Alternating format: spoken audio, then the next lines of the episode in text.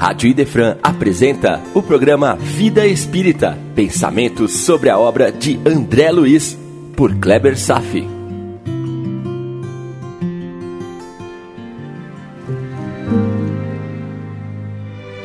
Nosso Lar, capítulo 34, com os recém-chegados do Umbral, parte 1.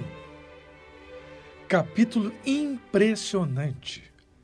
O contato de André Luiz com a chegada da caravana dos samaritanos e a narrativa da história de uma senhora dona de uma fazenda escravagista.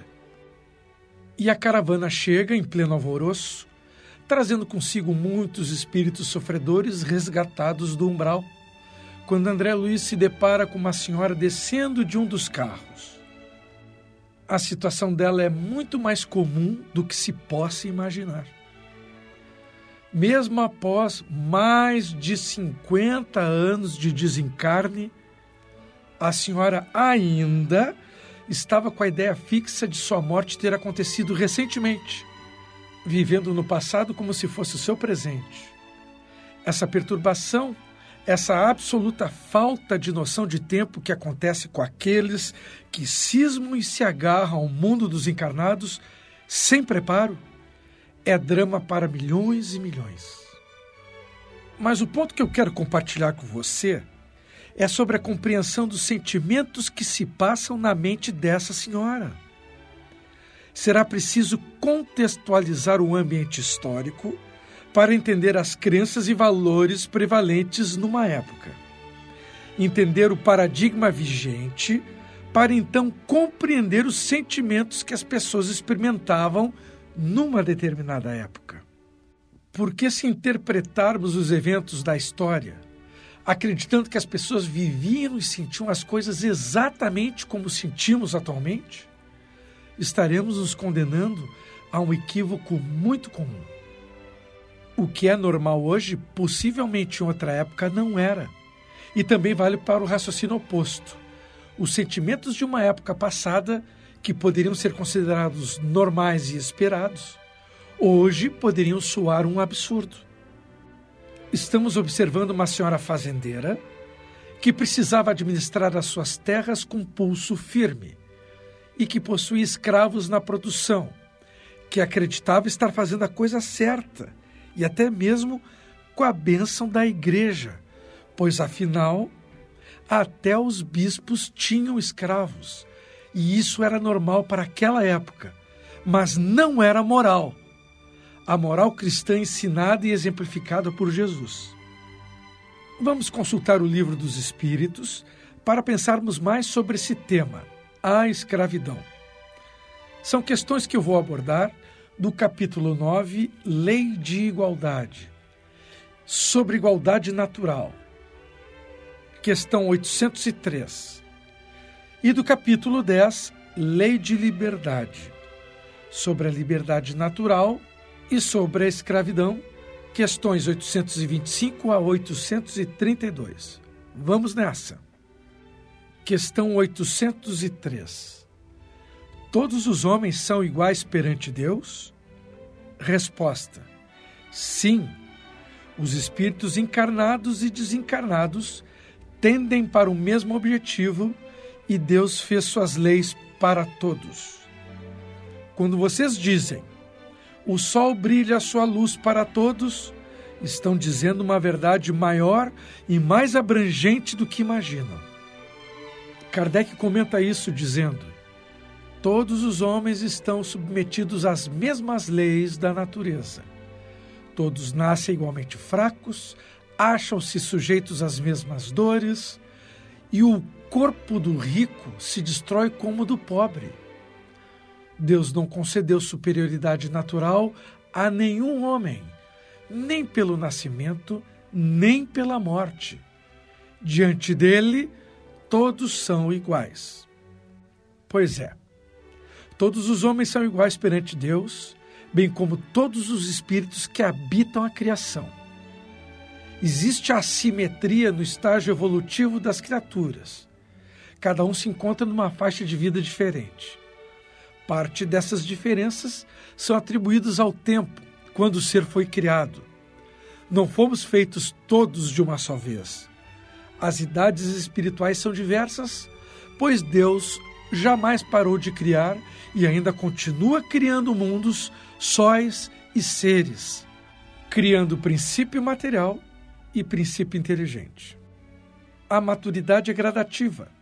Somos todos iguais perante Deus, pois Ele doa a todos com o mesmo amor. No entanto, cada um recebe o que merece de acordo com a sua capacidade espiritual. A diferença está em nossa capacidade receptiva. Como assim? O espírito elevado extrai experiências e aprendizados das situações, o que o espírito mais simples não consegue. O primeiro já possui a consciência destes valores. O segundo deixa o trabalho para o instinto e só assimila o que serve para a sua vida recebemos exatamente o mesmo amor de Deus, mas aproveitamos na medida de nossa perfeição moral. Está compreendendo? As leis são feitas por Deus para todos os seres da criação. Acompanhe o seguinte: existem muitos espíritos que já se libertaram de muitas leis, porque eles e o Pai já se apresentam como uno e não precisam mais de leis para serem norteados. As leis existem para educar, mas uma vez integrados a Deus, os espíritos já não são mais escravos delas, irradiando o amor puro sem alteração dos sentimentos. Eu sei que é muito difícil entender e muito mais ainda assimilar tais considerações, principalmente porque ainda estamos longe de vivenciarmos essa experiência absolutamente transcendente. Experiência muito longe da nossa atual realidade. Onde os seres iluminados se encontram, é aí que está o céu. Nós ainda passamos por muitas provações porque necessitamos de corrigenda, de ajuste, burilamento, pois ainda somos brutos. Nós ainda semeamos violência, por isso colhemos violência. Colhemos violência, dor e sofrimento. A lei parece alguma coisa externa a nós, mas na verdade todas as leis já existem em nosso íntimo. Não é nem preciso aprender. O plantio da violência foi realizado durante muitos milênios seguidos. E a atmosfera espiritual de nosso planeta, por isso mesmo, ainda se encontra carregada de vibração inferior. Tudo é fruto da desobediência às leis naturais que foram feitas para educar as criaturas. O Espiritismo é uma das melhores escolas para despertar e conscientizar as leis naturais de Deus. Erramos. Erramos muito e somente existe um recurso para educar a humanidade: a dor. Depois que passarmos por esta fase de sono espiritual, quando todos despertaremos para o Cristo, isso marcará o fim da era do sofrimento, surgindo a era da prosperidade, de modo que a humanidade mergulhe na era da regeneração espiritual. A lei da reencarnação prova que todos são iguais perante Deus. Nossa meta é retornarmos a Ele. Todos os espíritos conseguirão atingir este objetivo máximo vestindo novos corpos em sua longa caminhada, entre idas e vindas, quantas vezes forem necessárias para o devido despertamento. E alguns espíritos não mais necessitam de reencarnação por já terem alcançado o grau de purificação plena. Por esse fato, se compreende como os seres se libertam de certas leis. E o que para uns é indispensável, para outros não há mais necessidade. Todos os homens estão submetidos à lei da natureza, mas nem todos os espíritos estão submetidos à lei. Captou a sutileza? Quando se atinge a pureza espiritual, a vida se processa noutra faixa de vida.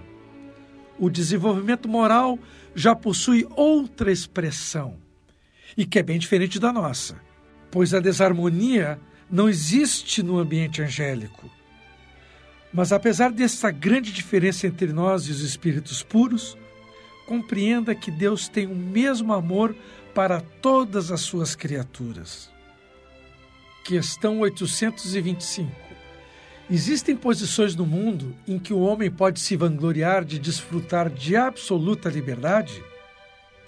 Resposta: não, porque todos precisam um dos outros, tanto os pequenos quanto os grandes. O homem não pode ser livre do modo que pensa ser. Toda liberdade é relativa aos seres de acordo com a sua evolução espiritual. Além disso, temos limites para as nossas ações dentro do direito de outras pessoas.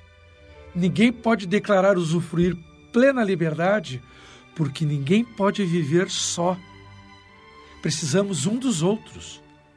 E ultrapassar os limites até onde podemos ir é violência aos que nos cercam e que nos ajudam a viver além do fato dos limites do outro cercearem a nossa liberdade, temos que considerar que o livre-arbítrio é proporcional ao nível de consciência já despertada pelo ser. De outro modo dizendo, ninguém tem a total liberdade de agir sem limites, pois chega um momento em que o risco que vai se impor a si mesmo e aos outros será tão elevado que a própria natureza encontra meios de impedir o avanço incontrolado, cerceando o seu livre-arbítrio. Se um líder ameaça apertar o botão de destruição do planeta, a destruição somente acontecerá se estiver dentro dos projetos divinos, administrados pelos espíritos superiores. Porque, do contrário, será impedido e a maneira de bloquear as ações inconsequentes poderá tomar múltiplas formas. Portanto, temos um livre-arbítrio, uma capacidade de decidir ações e destinos que são limitados ao nível moral em que respiramos. Livre-arbítrio não é a mesma coisa do que liberdade total. Questão 826. Em que condições um homem poderia desfrutar de absoluta liberdade? Resposta: Na condição de um eremita no deserto. Porque desde que dois homens estejam juntos, existirá entre eles direitos a serem respeitados e, por consequência, nenhum deles desfrutará de mais liberdade do que o outro. É a isso que estamos até agora nos referindo.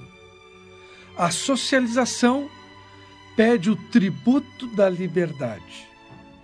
A liberdade é relativa, relativa aos direitos do outro e relativa ao grau de desenvolvimento moral. A liberdade absoluta só existe para Deus. No que tange aos homens, se todos têm os mesmos direitos, deixa de existir tal liberdade pela fronteira do respeito entre todos. É essencial saber que, para viver bem, todos devem se submeter à obediência das leis naturais de Deus. Vivemos inexoravelmente sob as determinações dessas leis e é o Evangelho que nos ensina sobre elas e como escolher os melhores caminhos para a felicidade. Ouça bem: a felicidade não nasce da nossa vontade, mas da obediência às leis. Isto é muito profundo já sabemos das dolorosas consequências de tentarmos desviar e criar nossas próprias leis, nossos próprios critérios de verdade e de justiça. Basta olhar para a sociedade moderna, com suas facilidades e com tantas distorções, levando a miséria para bilhões de pessoas. A felicidade somente nasce da vontade de Deus, que sempre nos fala dela pelas leis naturais estabelecidas. Procure entender bem o Livro dos Espíritos, na terceira parte, sobre as leis morais. Lá estão estabelecidas todas as leis universais, acompanhando a evolução de todos os seres da criação. Até então, ainda nos comportamos como ingênuos na arte de escolher sem compreender, cometendo equívocos dentro do nosso livre-arbítrio para então sofrermos os rigores dos resgates. é a simbologia de Adão e Eva comendo o fruto da árvore do conhecimento e, com isso, achando-se autossuficientes para levar a vida segundo seu próprio entendimento sobre a verdade. Colher as consequências da expulsão do paraíso, que no caso significa a perda da felicidade. Felicidade, repito, é obedecer às leis de Deus. E se você ainda não entendeu isso, guarde apenas a título de informação. Seguindo este raciocínio, a liberdade absoluta para os homens seria uma catástrofe para todos, por não terem condições de saber o que realmente precisam na condição de homens encarnados, ainda cegos e surdos no que se refere à vida espiritual. Veja o que Lucas assinala no capítulo 2, do versículo 26. Pedimos a Deus que desperte o Cristo em nós, antes de passarmos pela morte do corpo porque é na terra que a porta do céu começa a se abrir pela força das transformações morais que o amor nos sugere entender e praticar, de acordo com os preceitos do Evangelho do Mestre. São palavras profundas que foram escritas há dois mil anos, tão presentes, tão claras, ao mesmo tempo tão pouco compreendidas por todos temos que nos dispor ao esforço de abrir mão da liberdade absoluta como a queremos, compreender e nos fixar na obediência, porque somos filhos que devem, para o nosso bem, ouvir o Pai. Será que é tão difícil entender esse conceito? Entender, acho que não. A questão é assimilar e viver sob esta bandeira a liberdade dirigida pelo nosso ego é distorcida. Na verdade, a nossa liberdade é vigiada, filtrada. Muitas vezes é interrompida para se evitar catástrofes. Quanto mais crescermos, mais obedeceremos às leis de Deus naturalmente, porque é dentro desta obediência que encontramos a verdadeira paz de consciência e o próprio ritmo da vida. Isso da maneira que os grandes luminares já nos demonstraram incontáveis vezes. Questão 827. A obrigação de respeitar os direitos alheios retira do homem o direito de ser dono de si mesmo? Resposta: De modo algum, porque esse é um direito que a natureza lhe concede ser dono de si mesmo. Se o homem não respeitar seu companheiro de jornada, como poderá exigir que seja respeitado? Por que tamanha exigência com o outro e tolerância consigo próprio? Como ficaria o mundo se não houvesse esse respeito mútuo? Temos a obrigação espiritual de respeitar o direito dos outros. Ou, do contrário, estaremos desrespeitando a Deus que criou todos os seres iguais. Nossos direitos são limitados pelos direitos do nosso próximo. Às vezes essas fronteiras não são muito nítidas. Às vezes não conseguimos enxergar ou não queremos ver esses limites quando estamos subjugados pelas forças do egoísmo. Dizendo de outra forma, a compreensão dos direitos do próximo é facilmente observável quando não os enxergamos com os olhos do ego. Os homens criaram leis por causa da ignorância dos direitos alheios. Quando toda a humanidade compreender o amor e amar no sentido universal, certamente que não será mais necessário recorrer às leis humanas. Somos espíritos muito maturos. Estamos ensaiando os primeiros passos do despertar espiritual. Estamos recém aprendendo as leis básicas da vida. As primeiras leis de disciplina são para nós, os indisciplinados. Jesus dizia: Não faça aos outros o que não quer que façam para você. Então fazemos a pergunta a nós mesmos: Quero ser desrespeitado? Claro que não.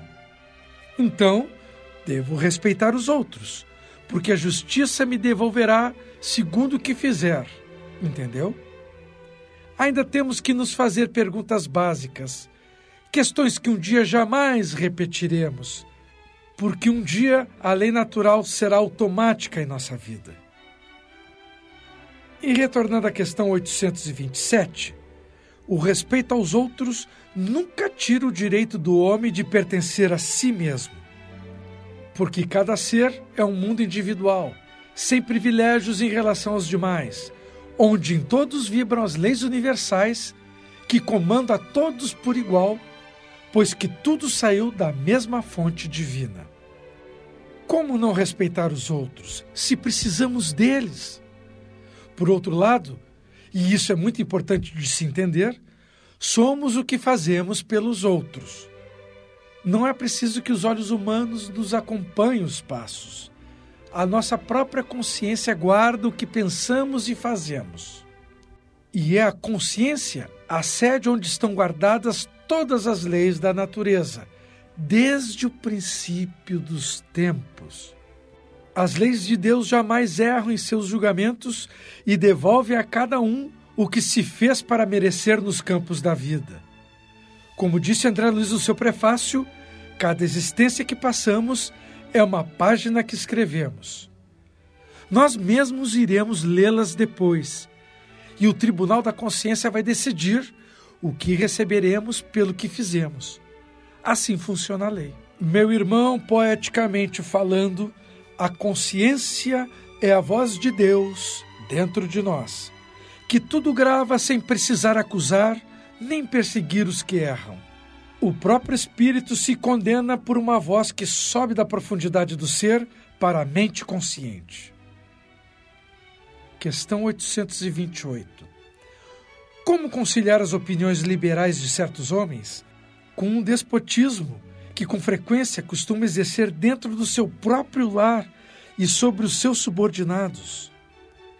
Resposta: Esses homens têm a compreensão da lei natural, mas ela fica neutralizada pelo orgulho e pelo egoísmo. Quando os princípios liberais que apoiam não representam uma farsa calculada, eles compreendem como as coisas devem ser, mas não agem como deveriam. Questão 828A. E serão levados em conta no mundo espiritual os princípios que defenderam na Terra?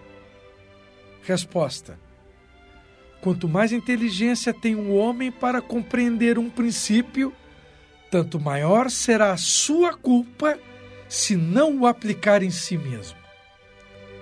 Em verdade, eu digo que o homem simples, porém sincero, está mais adiantado no caminho de Deus do que aquele que pretenda parecer o que ele não é. A palavra é força poderosa em todas as suas ressonâncias. É a materialização dos pensamentos, com todos os sentimentos que revestem estes pensamentos. Nem sempre o que se fala corresponde ao que se sente. É muito comum alguém anunciar certas verdades porém se encontrar longe delas. O que vale no final é o pensamento, não o que se fala. A intenção, muito mais que a ação. No atual estágio evolutivo da humanidade, grandes homens que comumente são liberais com os estranhos podem ser carrascos com a própria família. Esforçam-se, por vezes, sofrem para parecerem que não são por simples necessidade de manter a posição. Mas os pensamentos que partem da sua realidade interna se agitam em outra direção. A hipocrisia ainda é a palavra vigente nas sociedades. A mentira é ferramenta aceita para amenizar os relacionamentos. Se você for pesquisar na internet, irá encontrar centenas de referências sobre a necessidade da mentira para que se mantenha uma estabilidade social. Agora, será que as sociedades evoluídas, de espíritos elevados, conservam ainda o hábito da mentira como um mecanismo de estabilidade social? Provavelmente não. Então, se não conservam o hábito, a mentira passa a refletir mais a hipocrisia de uma humanidade ainda no início de seu processo de espiritualização. E os seres mais evoluídos têm tolerância para com essa faixa de almas que, na verdade, representa quase toda a população da Terra, por saberem que eles não irão viver nesta postura eternamente. Um dia usarão as próprias forças para se corrigirem. Aquele que pretende parecer desperto em seus valores e não o é, engana a si mesmo. É um cego moral. Mas, como todo engano é breve, ele mesmo vai desconfiar do seu comportamento e a dor e os infortúnios e todos os tipos de problemas consequentes farão com que ele modifique o modo pelo qual vive, despertando as condições para sua libertação definitiva. A segunda parte da pergunta 828 nos ensina que o grau de aflição que se vive diante de um erro cometido é proporcional ao grau de entendimento sobre as leis naturais de Deus. Um mesmo erro cometido por seres em estágios evolutivos diferentes implica em punições com rigores diferentes, sendo que, quanto mais esclarecido ser, maiores responsabilidades diante das circunstâncias, maiores serão as consequências sobre os erros. Seu erro implicará em punições mais severas. Mas tenha em mente que seus acertos também serão recompensados com a moeda da felicidade mais intensa e permanente e no final da contabilidade cósmica, sempre valerá a pena crescer para o bem, com todo envolvimento emocional de um ser de luz. Mas por que estamos falando sobre isso tudo? Porque aquele espírito da senhora escravagista irá aprender sobre a mentira que diz a si mesma, quando considera justificável manter o seu próximo como escravo. Ela vai descobrir esta realidade pelos caminhos da dor e será alertada pela voz de sua consciência. E a sua pena será proporcional ao grau de esclarecimento sobre a vida espiritual e a importância do relacionamento fraterno entre todos os seres. E vamos seguir no nosso próximo encontro, pensando mais sobre a escravidão, sobre os deveres e direitos dos seres, a lei natural e o que nos ensinam os Espíritos para melhor compreendermos a situação da nossa irmã escravagista que André Luiz se deparou na caravana dos samaritanos. Por hoje era isto. Desejo paz a todos e até breve. A Rádio Idefran apresentou o programa Vida Espírita, por Kleber Safi todas as terças e quintas, às nove da manhã. Programa Vida Espírita